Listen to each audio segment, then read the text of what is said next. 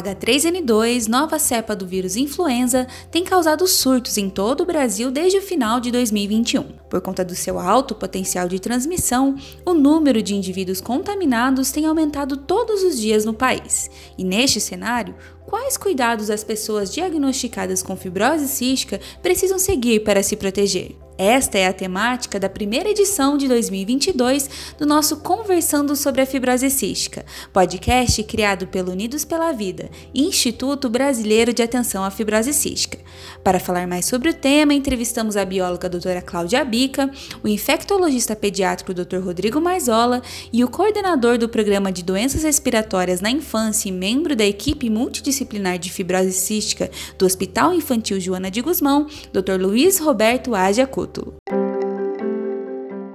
Apesar do seu surgimento repentino no final de 2021, o aparecimento de novas variantes do vírus influenza é algo normal e que acontece de maneira mais frequente do que imaginamos, como explica a bióloga doutora Cláudia Abica. Todo ano há uma nova cepa da influenza. Por isso que todos os anos nós nos vacinamos para a influenza e os governos, né, as prefeituras, de modo geral, oferecem a vacina da influenza primeiramente para os grupos de risco, né? Depois as doses que sobram as prefeituras liberam para a população em geral.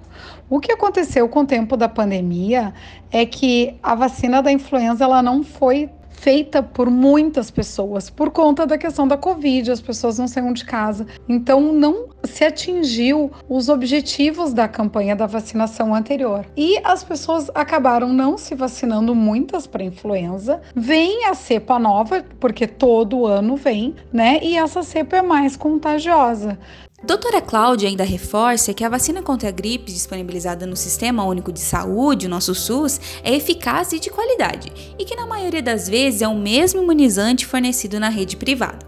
No ano anterior, não houve grande aceitação da população por conta da pandemia, então a gente estava sem o reforço da vacina e sem a atualização da vacina para essa cepa nova, porque a vacina ela sempre protege contra casos graves da influenza. Ela é como a Covid, ela não, não impede a transmissão, mas ela evita os casos graves. Então é bem importante que todas as pessoas se vacinem para influenza. A vacina do SUS ela é muito boa, ela é a que protege as pessoas, muitas vezes e a maioria das vezes a mesma vacina que está no SUS está na rede privada privada. O que acontece é que na rede privada chega uns 20 dias antes, 15, e as pessoas acabam se vacinando. E a rede pública, por conta de ser algo coletivo, precisa trabalhar com critérios, né? Então não é todo mundo que se vacina com a influenza uh, no posto de saúde. Então, no posto de saúde, a vacina do SUS tem critérios que começam com grupos de risco, profissionais da área da saúde, depois entram e crianças com algumas doenças crônicas, crianças até dois anos ou seis anos e motoristas de ônibus, educadores, todos esses recebem a vacina pelo SUS. E ela é eficiente sim, só que a vacina do SUS, ela não é para toda a população. Por isso que pessoas que fogem a esses critérios devem fazer a vacina na rede privada. Uso de máscara e higienização das mãos são cuidados que continuam fazendo parte do dia a dia da população brasileira, mesmo com o avanço da vacinação contra a Covid-19. De acordo com o infectologista pediátrico Dr. Rodrigo Marzola, as medidas de proteção contra essa nova cepa do vírus influenza seguem na mesma linha do que já incorporamos em nossa rotina desde o início de 2020. Como nós estamos no meio de uma pandemia, né, fundamental a questão de máscara e distanciamento social. O vírus né, da influenza ele é transmitido por gotículas. Então, né, o fato de você estar muito próximo de uma pessoa, isso pode fazer com que né, essas gotículas né, saiam, seja espirro, tossir ou mesmo ao falar, ela possa ser, possa entrar na outra pessoa. Então a distância é uma das coisas. Outra coisa é a limpeza das mãos. Lá, né, você faz a higiene das mãos, seja com álcool 70 ou lavar realmente as suas mãos, né, para evitar com que você leve a mão contaminada em alguma mucosa, seja nos olhos, no nariz, na boca, ao, ao tossir, ao, enfim, ao ter coceira e evitar de, de você ter essa infecção. Além dos cuidados citados pelo Dr. Rodrigo, Dr. Luiz Cútulo, pneumologista que integra a equipe multidisciplinar de fibrose cística do Hospital Infantil Joana de Guzmão, também ressalta a importância da vacinação no combate ao H3N2 e da escolha correta da máscara de proteção. A vacinação uh, anual, ela é mandatória para todos os pacientes com fibrose cística, é mandatória. Então, ser vacinado é muito bom. É, o uso de máscara, é, sobretudo a máscara N95, ela confere bastante proteção também. Tá? As máscaras cirúrgicas normalmente, normalmente elas, elas funcionam bem para aquelas partículas que caem com um metro e meio no contato interpessoal. Mas a N95 ela tem uma vantagem extra, que ela também elas protegem contra as micropartículas, os aerossóis, que são produtos de espirro, tosse, canto, choro. Sabemos que, mesmo seguindo todos os cuidados citados pelos especialistas, é possível que você ou seu familiar tenha contato com a nova variante do vírus influenza.